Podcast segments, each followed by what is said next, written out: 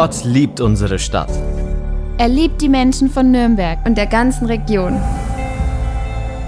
Als Kirche wollen wir diese Liebe weitergeben. Und ein Ort sein, an dem jeder willkommen ist und sich einbringen kann. Durch Gottesdienste am Puls der Zeit möchten wir Menschen die Möglichkeit geben, Kirche neu zu erleben. Wir möchten Sie dabei unterstützen, durch den Glauben an das Evangelium eine persönliche Beziehung zu Jesus Christus aufzubauen und zu vertiefen. Die Hoffnung, die wir durch ihn erfahren haben, wollen wir mit anderen teilen. Und durch Taten der Nächstenliebe praktisch erfahrbar machen. Denn was unser Leben lebenswert macht, ist Glaube, Liebe und Hoffnung.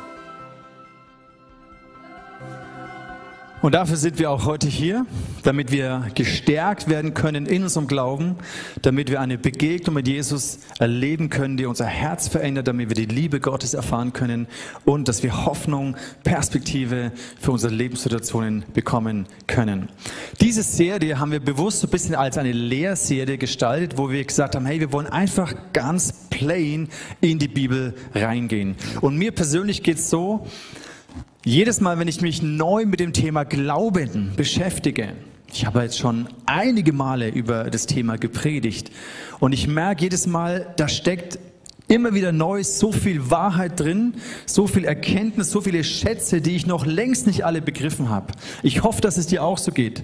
Zum Beispiel bin ich wieder gestolpert über diesen Vers, wo Jesus sagt im Johannes 14, Vers 12, wahrlich ich sage euch, wer an mich glaubt, der wird die Werke auch tun, die ich tue und größere als diese. Denn ich gehe zum Vater. Also Jesus sagt, wer an mich glaubt, der wird auch diese Werke tun. Sogar größere. Werke. Und dann denke ich mir, okay, krass, also irgendwas habe ich da noch nicht verstanden, weil ja klar glaube ich an Jesus und ich denke jetzt mal, ja, da ist schon irgendwie eine gewisse Reife auch vielleicht in meinem Glauben gewachsen, aber ich überlege dann, ja, sehe ich in meinem Leben, dass ich größere Werke tue als Jesus. Was, was, genau meinst du damit? Heißt es größere Wunder? Soll ich jetzt noch mehr Tote auferwecken, als du auferweckt hast? Oder noch mehr Blinde heilen, als du geheilt hast? Was meinst du denn damit? Denk mal kurz drüber nach. Was, was meint Jesus damit, dass wenn wir glauben, wenn wir an ihn glauben, größere Werke tun?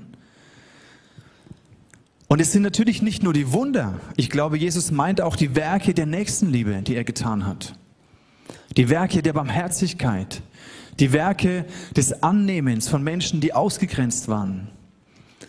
Dass er seinen Jüngern gedient hat, ihnen die Füße gewaschen hat All das sind auch Werke von Jesus. Wir reduzieren diesen Vers häufig auf die Wunder und sagen, boah, wir werden noch krassere Wunder erleben. Und es mag ja auch sein, wobei ich die jetzt noch nicht so viel erlebt habe. Aber dennoch, ich merke an sich, ich lese diese Stelle und ich denke mir, boah, da ist so viel noch an Glauben zu entdecken. Und ich wünsche mir und ich hoffe, du hast die letzten Wochen schon und auch heute, dass so auch in deinem Herzen ein Hunger und eine Sehnsucht geweckt wird, mehr von dem zu entdecken, was die Bibel über Glauben sagt. Und dafür möchte ich beten. Ich lade dich ein, kurz mit mir zu beten für die Message heute, dass sie dich inspiriert, dass der Heilige Geist zu dir genau das redet, was du brauchst, damit du deinem Glauben gestärkt und inspiriert werden kannst. Lass uns doch für einen Moment innehalten und beten. Jesus, ich danke danke dir, dass das Leben mit dir so aufregend ist und dass es so viel zu entdecken gibt.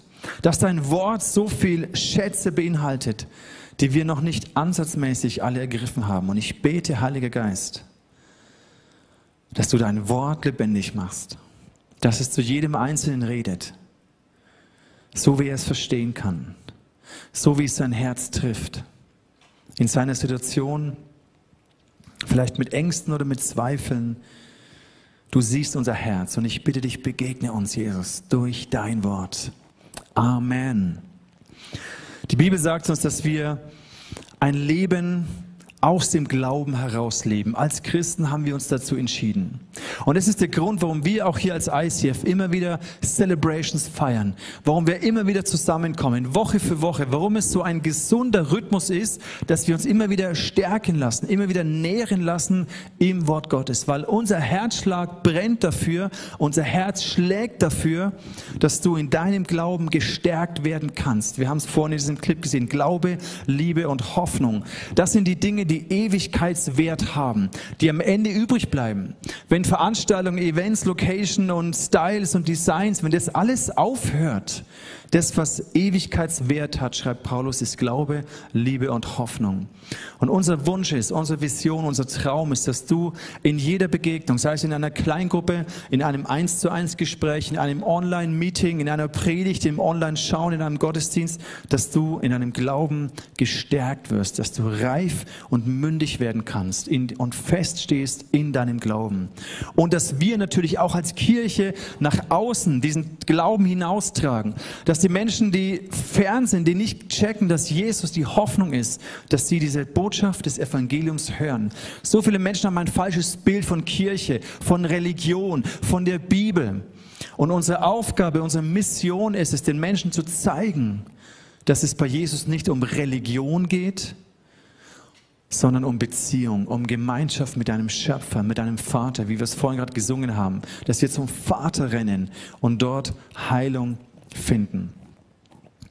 Paulus schreibt im Römerbrief, und wenn du möchtest, dann schlag das mal schnell auf, Römerbrief 10, Vers 17. Ich mache immer, bevor wir in, die, in diese Story von Markus 9 hineingehen, ein paar Glaubenslektionen. Und hier ist ein Prinzip, das wir kennen. Römer 10, Vers 17, da heißt es, so kommt der Glaube aus der Predigt und die Predigt aber durch das Wort Christi. Deswegen predigen wir, weil damit Glauben entsteht. Wir setzen uns dem Wort Gottes aus. Deswegen ist es auch so wichtig, dass du nicht nur meine Worte hörst und meine Gedanken, weil die sind auch unvollkommen, sondern dass du selber ins Wort Gottes reingehst und dass dadurch in dir, die Predigt soll dich natürlich inspirieren, aber letztendlich soll das Wort Gottes selber zu dir sprechen. Das Thema Glauben und auch die Predigt über den Glauben ist leider auch häufig eine Ursache für Frustration im Glauben. Wenn du schon länger unterwegs bist mit Gott, hast du vielleicht auch schon mal dieses Gefühl gehabt, dass in der Bibel Dinge passieren oder dass andere Menschen in der Kirche, in der Gemeinde Dinge mit Jesus erleben und du erlebst es aber irgendwie nicht so. Und da kommt das Gefühl, schleicht sich ein von, ja, vielleicht habe ich ja nicht genügend Glauben. Du hast gebetet und es ist nichts passiert. Und du denkst dir irgendwann, ja, vielleicht habe ich ja nicht genügend Glauben. Oder mein Glaube ist halt zu schwach. Und da kommt eine Frustration. Du vergleichst dich mit anderen Menschen und denkst dir, ja gut, ich bin halt noch nicht so reif oder so weit. Und diese Predigt über Glauben war häufig auch in der Geschichte der Gemeinde und es gab verschiedene Gemeindebewegungen, die das vielleicht auch zu einseitig betont haben. Es hat Frustration ausgelöst, Resignation ausgelöst. Als ob Glauben eine Leistung ist, die ich vor Gott erbringen muss, damit er mich annimmt oder damit irgendwas passiert in meinem Leben. Hat Leute unter Druck gesetzt und letztendlich dazu geführt, dass sie resigniert und frustriert aufgehört haben. Und damit das nicht passiert, ich habe mir zwei Gedanken gemacht, warum, warum passiert es so? Und, und etwas, was wir verstehen dürfen, ist im Römer 12. Wenn du gerade schon Römer 10 aufgeschlagen hast, dann blätter ein bisschen weiter. Ein Gedanken, den ich uns mitgeben möchte, Römer 12, Vers 3. Paulus schreibt, denn ich sage durch die Gnade, die mir gegeben ist, jedem unter euch, dass niemand mehr von sich halte, als sich's gebührt, sondern dass er maßvoll von sich halte. Und jetzt kommt der Punkt. Wie Gott einem jeden zugeteilt hat, das Maß des Glaubens. Ich lese euch nochmal diesen letzten Satz aus der neuen Genfer Übersetzung. Maßstab für die richtige Selbsteinschätzung ist der Glaube, den Gott jedem in einem bestimmten Maß zugeteilt hat. Als ich das gelesen habe, habe ich mir gedacht, okay Gott, wie jetzt? Also du hast uns, mir persönlich, anderen Menschen, ein Maß an Glauben zugeteilt. Wie soll ich das verstehen? Ich denke, dass es hier nicht um diesen allgemeinen Glauben dessen geht, was Jesus am Kreuz für uns gemacht hat. Dass ich gerettet bin aus Gnade, nicht durch Werke, nicht durch Leistung, dass ich von Gott angenommen bin, dass Gott mich liebt. Ich glaube, das ist nicht der Punkt, worum es hier geht, dass wir hier ein verschiedenes Maß haben. Hier gibt dem einen Gott ein großes Maß und dem anderen ein weniges Maß. Ich glaube, hier geht es um die Art Glauben, die ich brauche, um meine Berufung zu leben.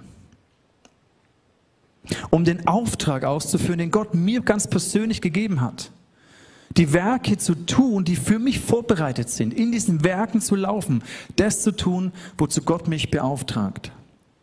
Weil das macht ja auch irgendwie Sinn, wenn Gott zum Beispiel mir einen Heilungsdienst geben würde, dann muss er mir auch dieses Maß an Heilung geben, an Glauben für Heilung, den ich brauche, um diesen Dienst zu tun. Oder wenn ich einen eine Gabe habe, einen Auftrag von Gott habe, prophetisch zu reden, über Menschen oder über Gemeinden oder über Städten etwas auszusprechen, dann gibt er mir auch das Maß, das ich brauche, um auf diese Art zu dienen. Und das macht für mich dann Sinn. Wir waren jetzt diese Woche in einem Pastoren-Retreat, wo alle ICF-Pastoren aus dem Movement ein paar Tage zusammen sind. Und ich bin da hingegangen mit der, mit der Haltung oder mit dem Glauben, hey Gott, ich glaube, dass ich was zu geben habe. Vielen von diesen jungen Pastoren. Und wenn du möchtest, dann, dann gebrauche mich, um ihnen zu dienen. Und weil ich es geglaubt habe, habe ich auch angekreuzt, ja, hey, ich kann eine Kleingruppe übernehmen. Es gab so zwei Zeiten von Kleingruppen. Habe gesagt, ja klar, habe ich den Jungs was weiterzugeben. Und dann hat Gott mich in dieser Kleingruppenzeit einfach, das war plötzlich, war so eine eine Gegenwart Gottes in unserer Kleingruppe da und waren dauernd prophetische Eindrücke für die jungen Pastoren. Wir haben uns einander gedient, ich habe ihnen gedient und wir sind alle so gestärkt und erfrischt aus dieser Kleingruppenzeit rausgegangen. Und es war für mich in dem Moment das Maß meines Glaubens, okay Gott, für diesen Dienst, für diese Aufgabe glaube ich, dass du mich befähigst und mir das gibst, was ich brauche, um diesen Jungs zu dienen. Also Gott möchte dir ein Maß geben, ein Maß des Glaubens, damit er dich in diesen Bereichen einsetzen kann. Und mein Gebet ist häufig, Gott erweitere mein Maß an Glauben. Ich habe vorhin das Thema Heilung angesprochen. Und da merke ich manchmal in mir selber, fällt es mir schwer zu sehen, geistlich zu sehen, wie Gott jetzt gerade wirken und heilen möchte. Aber ich versuche mit der Art und mit dem Maß an Glauben, den ich habe in diesem Bereich, treu zu sein. Und wenn ich den Impuls habe, für Leute zu beten, dann ihnen im Heilungsgebet zu dienen oder prophetische Worte weiterzugeben. Aber dennoch ist mein Gebet, Gott, ich möchte treu sein mit diesem Maß an Glauben, das du mir anvertraut hast. Und ich möchte in dem den Menschen dienen. Da bekomme ich ein Mandat, einen Auftrag von Gott. One Love ist zum Beispiel auch so etwas. Die Gemeindebewegung hier in der Region, da hat Gott ja auch mir ein Mandat, ein Maß an Glaub gegeben. Und dementsprechend sind Dinge passiert. Überleg mal ganz kurz für dich. Wofür wünschst du dir gerade glauben zu können? Bist du dir bewusst, wo in welchem Bereich Bereich Gott dir ein Maß an Glauben anvertraut hat oder anvertrauen möchte. Ist in deinem Herzen auch dieser Wunsch nach Gott, erweitere dieses Maß, dass du mir mehr anvertrauen kannst, in dem, wie ich Menschen dienen kann. Glauben bedeutet ja, geistlich zu sehen. Das heißt, mit den Augen meines Herzens zu sehen, was Gott gerade tut oder tun möchte. Mit den Augen meines Herzens das Unsichtbare zu sehen, eine unsichtbare Realität zu sehen, zu erkennen und dann den Auftrag Gottes zu empfangen und dementsprechend zu handeln. Und Jesus hat genauso gelebt. Sein Dienst war genauso. Er hat gesagt, ich kann nur das tun, was ich den Vater tun sehe. Denke über diese Aussage kurz nach. Ich kann nur das tun, sagt sogar Jesus selbst, was ich den Vater tun sehe. Das heißt, Jesus hat mit den Augen seines Herzens gesehen, wo Gott der Vater jetzt gerade welche Person heilen oder befreien oder berühren möchte, wo er wie preachen und predigen soll oder wo er hinlaufen soll. Er hat es gesehen. Ich kann nur das tun, was ich den Vater tun sehe. Es ist eine Frage des Horizonts. Wie weit und wie klar wir sehen können, ist eine Frage des geistlichen Horizontes. Und mein Gebet ist, wenn es um Glauben geht, Gott, erweitere meine Sicht. Schenk mir Klarheit darüber, was du tun möchtest und was mein Auftrag ist. Bei mir geht es so, wenn ich es klar sehe, wie zum Beispiel diese Kleingruppe, denen ich prophetisch dienen kann, dann habe ich überhaupt keine Furcht, da hineinzugehen, weil ich weiß, es wird passieren. Dann fange ich an zu beten und ich weiß, da kommen prophetische Eindrücke. Dack, dack, dack, dack. Und die gehen voll rein. Und es macht Glauben spannend. Ein zweiter Gedanke. Und dieser Gedanke war wichtig, dass ich immer erkenne, was ist das Maß meines Glaubens, damit ich mich nicht vergleiche und nicht frustriert wäre. Ein zweiter Gedanke ist, Glaube ist immer ein Wachstums- und ein Reifeprozess. Der Julio hat im Sommer über die verschiedenen Stadien gesprochen, durch die wir durchgehen als Christen, dass wir geboren werden und am Anfang so einen kindlichen Glauben haben, dass wir dann junge Männer, junge Frauen werden und schließlich Väter und Mütter des Glaubens werden. Und diesen, diesen Prozess im Hintergrund zu halten, hilft uns auch, einfach zu sehen, zu reflektieren, wo ich gerade stehe in meinem Glauben. Und es ist okay, dass ich mich da nicht vergleichen muss. Wir sehen diesen Prozess auch im, im Epheser 4. Das lese ich euch schnell vor. Da heißt es, Sie alle, also hier geht es um den fünffälligen Dienst, um verschiedene Dienstgaben, die in der Gemeinde den Menschen dienen. Sie alle sollen die Christen für ihren Dienst ausrüsten. Da geht es um Apostel, Prophet, Hirte, Evangelist und Lehrer. Damit die Gemeinde, der Leib von Christus, aufgebaut und vollendet wird. Es ist auch hier ein Prozess des Aufbauens und des Vollendens. Dadurch werden wir im Glauben immer mehr eins werden und miteinander den Sohn Gottes immer besser kennenlernen. Also ihr seht diesen Prozess der Einheit des Glaubens, der Klarheit, was glauben wir, warum glauben wir das, was sehen wir alle, dass Gott tut in unserer Gemeinde, dass Gott tut in unserer Stadt.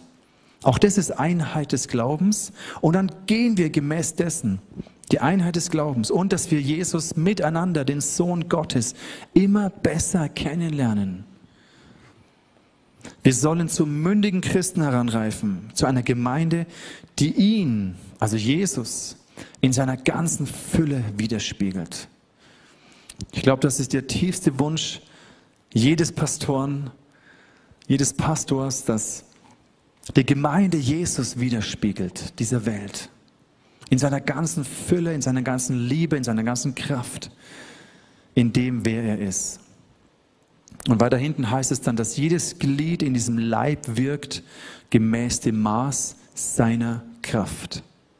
Und es ist ganz wichtig zu verstehen, damit Glaubenslehre, Predigt über Glauben nicht ein Frustrationsthema wird, dass ich mich vergleiche und irgendwann das Gefühl habe, ja, ich glaube halt zu wenig oder mein Glaube ist halt zu schwach. Oder dass wir sagen, ja, du musst halt mehr glauben, damit was passiert und damit Gott dein Gebet erhören kann und, und, und.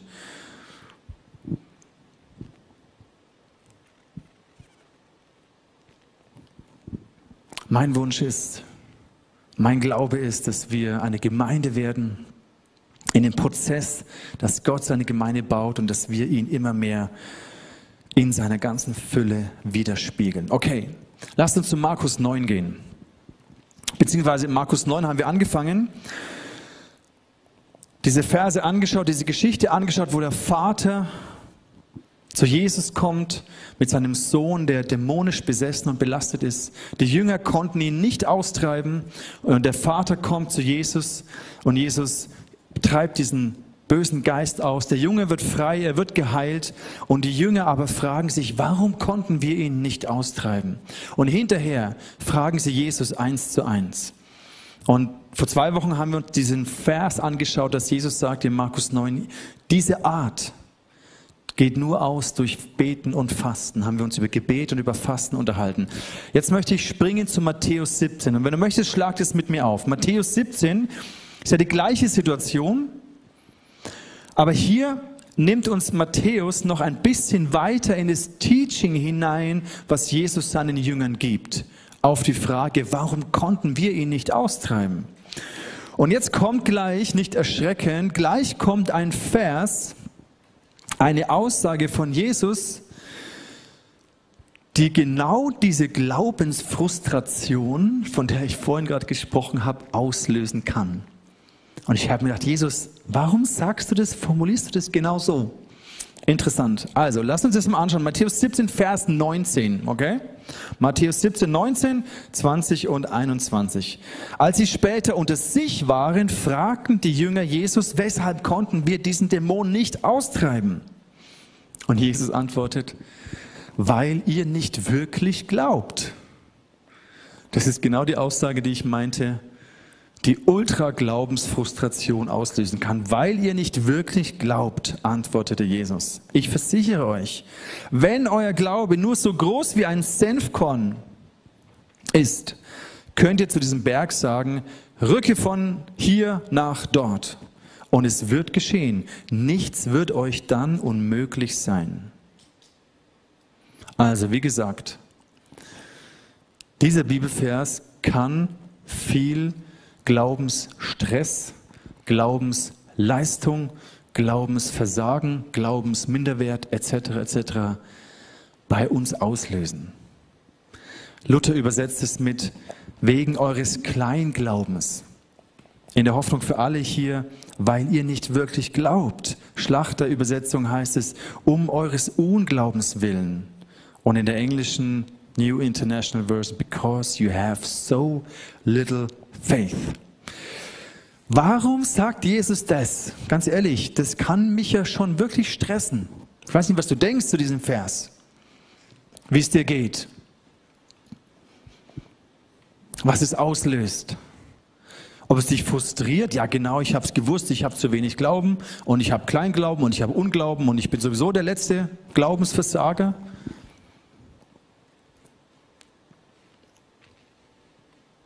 Oder ob es dich hungrig macht, zu sagen, okay, Jesus, was steckt da dahinter? Ich weiß, du willst mich ja nicht mir eins reindrücken und mir zeigen, was für ein Versager ich bin. Ist ja nicht deine Absicht.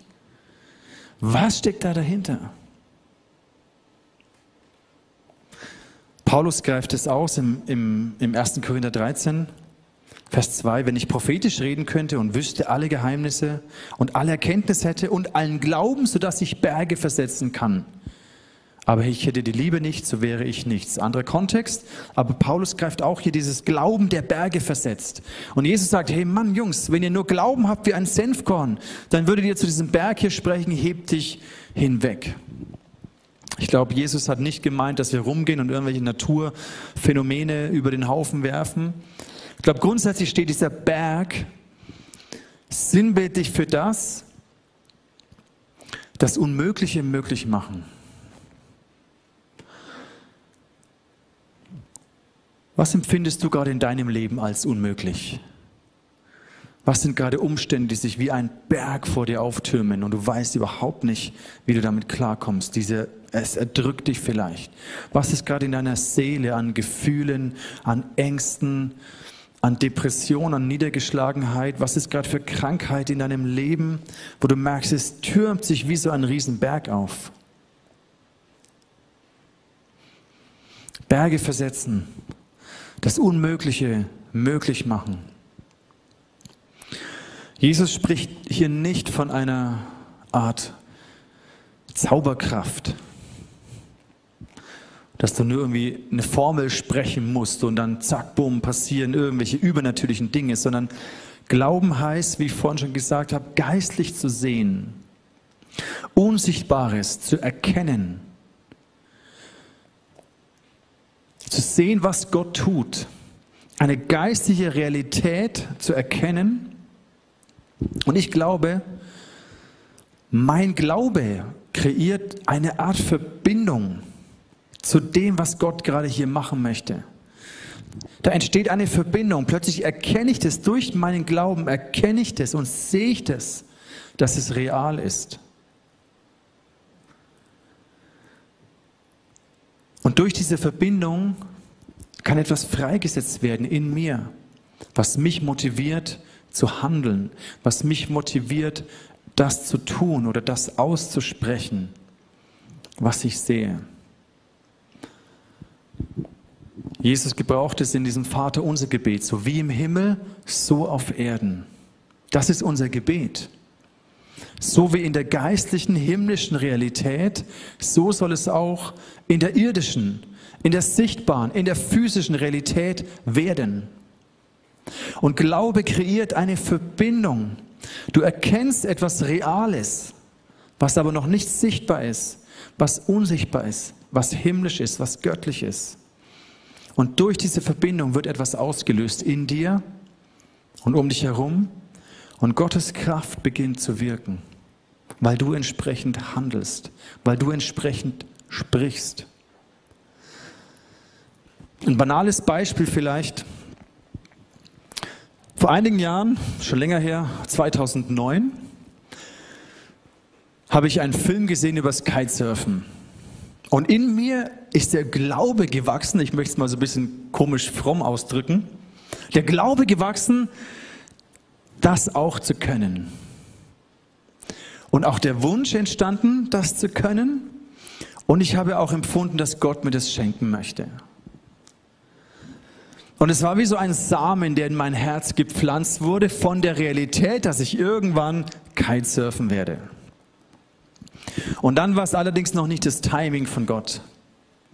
Dann hat es acht Jahre gebraucht, diesen Samen nicht zu verlieren in mir, weil wir hatten von der Familie her, war es einfach, ich wollte dann nicht in unserem Urlaub immer noch irgendwie weg sein von der Familie, von den Kindern und auf dem Wasser den ganzen Tag und die Franzi allein am Strand lassen oder wo auch immer wir waren. Und ich habe gemerkt, ja, es ist noch nicht das Timing von Gott.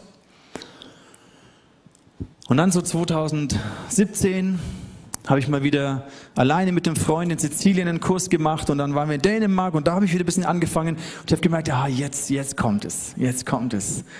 Und dann mit der Zeit habe ich Zeit, Kraft und Fleiß und Geld investiert und es ist eine Realität geworden. Und ich kann Kitesurfen und ich genieße es. Und es ist für mich eine, eine seelische Seelsorge, Therapie, sondersgleichen. Es ist meine Klosterzeit, me and my Jesus. Wenn ich Kitesurfen bin, alleine mit meinem Jesus, danach bin ich wieder heil, sozusagen. Meine Klosterzeit mit Jesus. Das ist vielleicht ein banales Beispiel, aber für mich ist genau das illustriert Glauben. Da habe ich etwas empfangen eine Sicht, eine Vision von einer zukünftigen Realität, die jetzt noch nicht da ist.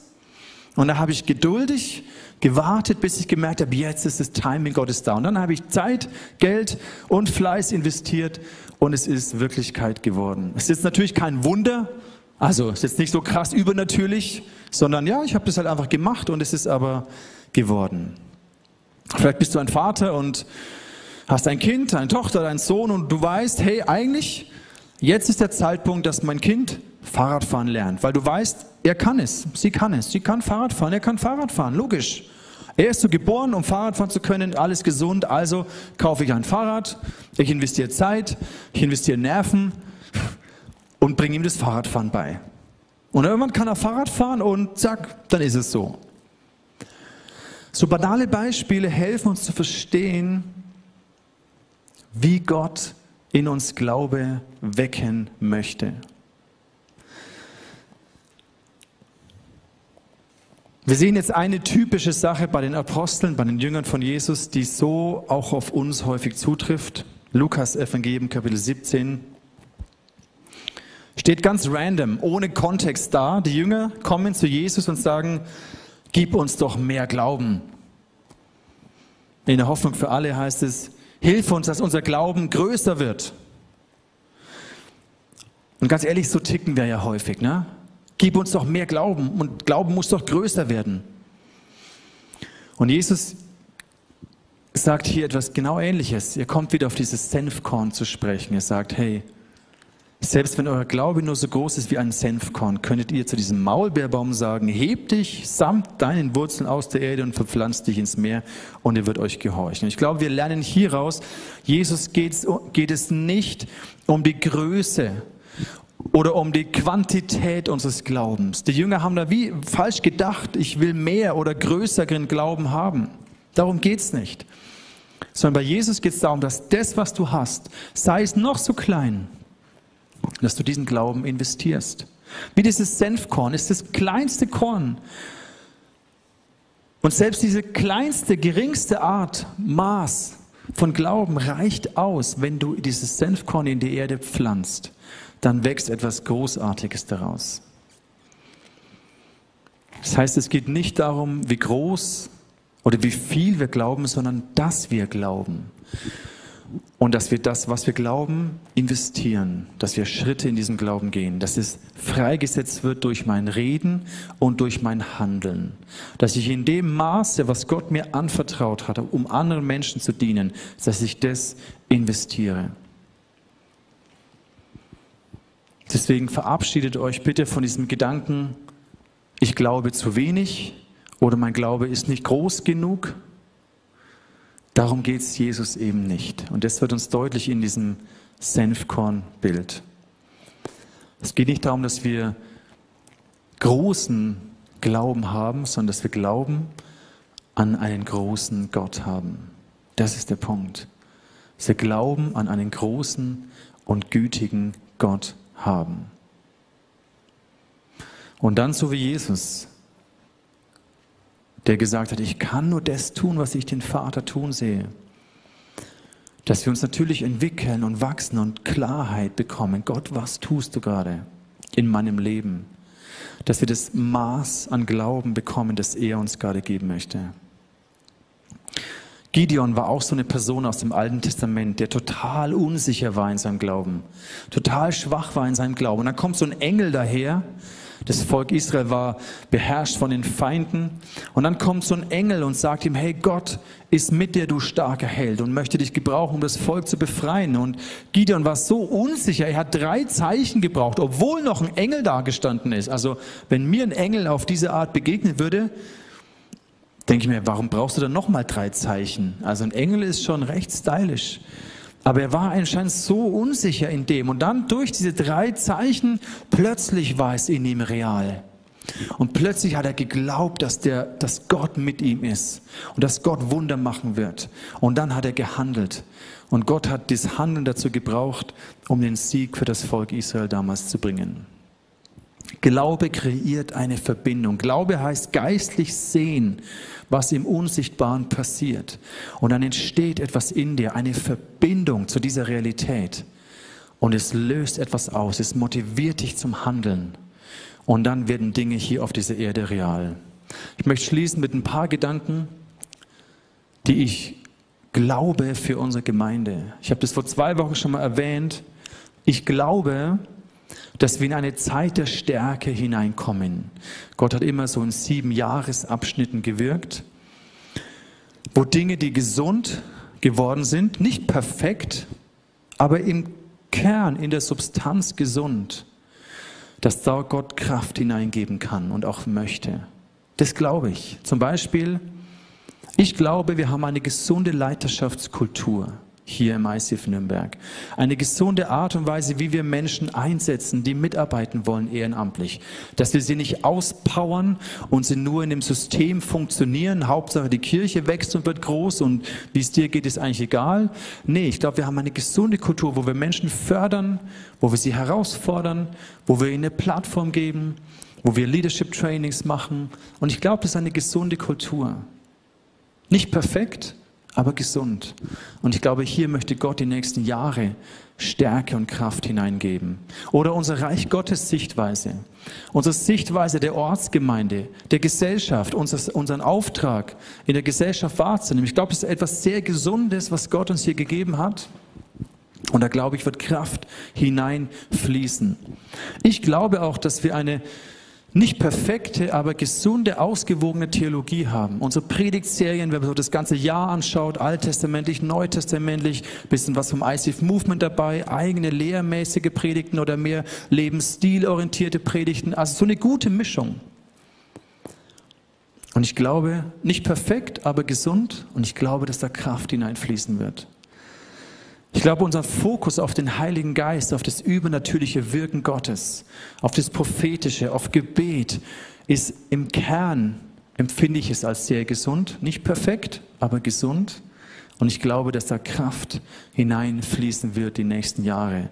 Unsere Jüngerschaftskultur, wie wir gemeinsam mit Jesus Freundschaft leben, wie wir im Glauben Schritt für Schritt weitergehen, unsere Kleingruppen, der Starterkurs, die Explore, die Get Free, die Trainings, die wir haben, all das glaube ich, dass es im Kern gesund ist. Nicht perfekt, aber gesund.